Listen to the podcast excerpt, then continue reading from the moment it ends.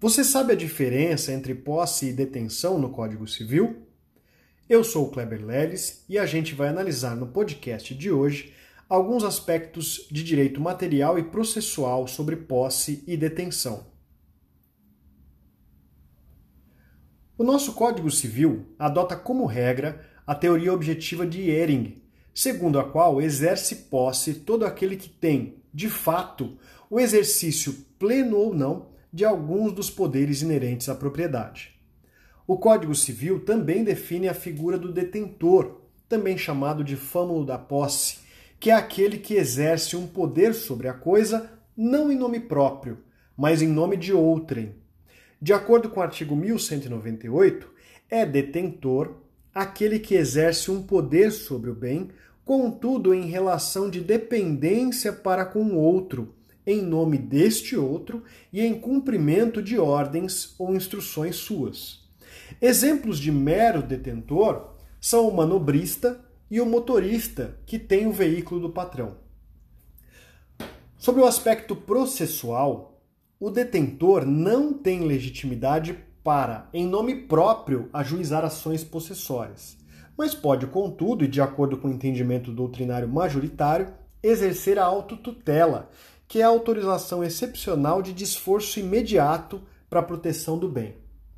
O Código Civil estabelece ainda outras hipóteses de mera detenção, como, por exemplo, os atos de mera permissão ou tolerância, os quais também não induzem posse, e os atos de violência ou clandestinidade, enquanto perdurar essa situação de violência ou clandestinidade.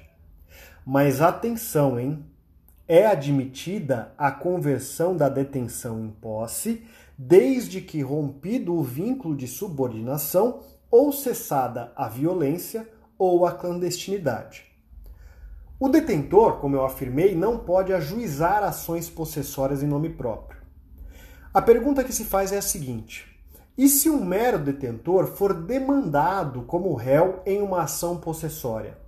Qual é o instrumento jurídico que ele pode se utilizar para alegar essa condição de mero detentor em um processo. No Código de Processo Civil de 73, havia o Instituto da Nomeação Autoria, que era uma forma de intervenção de terceiros para correção ou modificação do polo passivo. O Código de Processo Civil de 2015 não mais trata da nomeação da autoria como instituto autônomo, de modo que o mero detentor, para alegar a sua condição, deve se valer do procedimento dos artigos 338 e 339 do novo Código, os quais permitem a correção ou alteração do polo passivo com indicação daquele que efetivamente é o possuidor. Como eu afirmei, no nosso ordenamento se aplica como regra a teoria objetiva da posse, segundo a qual não é necessária a comprovação do elemento subjetivo, que é o chamado animus domini, ou a intenção de ser o dono. Todavia, a teoria subjetiva, que é do Savigny, assume relevância também no nosso ordenamento para fins de uso capião, que é a aquisição da propriedade pela posse prolongada.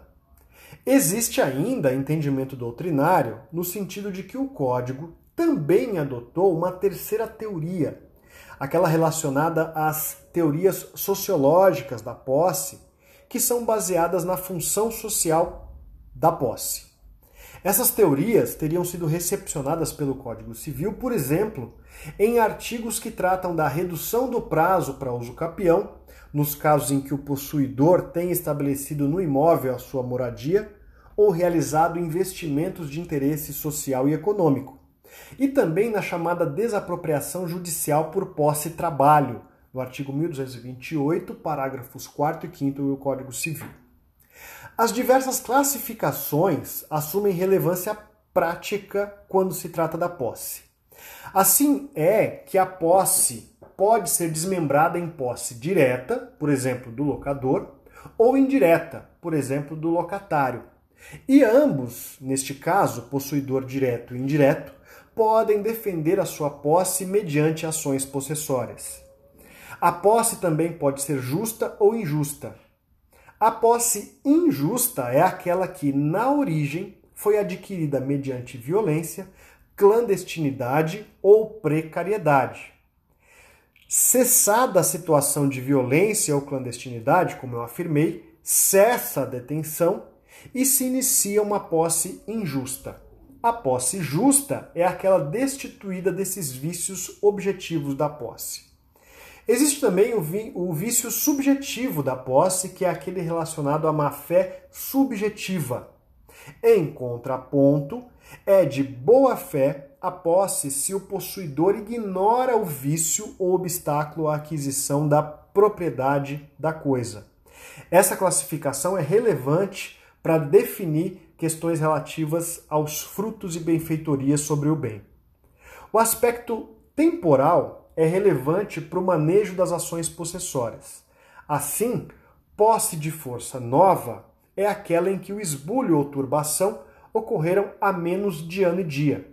Posse de força velha é aquela em que o esbulho ou turbação ocorreram a mais de ano e dia. No caso de posse de força nova, é possível o manejo das ações possessórias com a, o pedido de uma liminar com requisitos específicos da possessória, sem necessidade de comprovação de urgência. Quanto aos efeitos, a posse se divide em posse ad interdicta, que é aquela que permite a utilização das ações possessórias ou interditos possessórios, e a posse ad usucapionem, em que se viabiliza a aquisição da propriedade mediante a comprovação do animus domini, ou seja, a intenção de ser dono.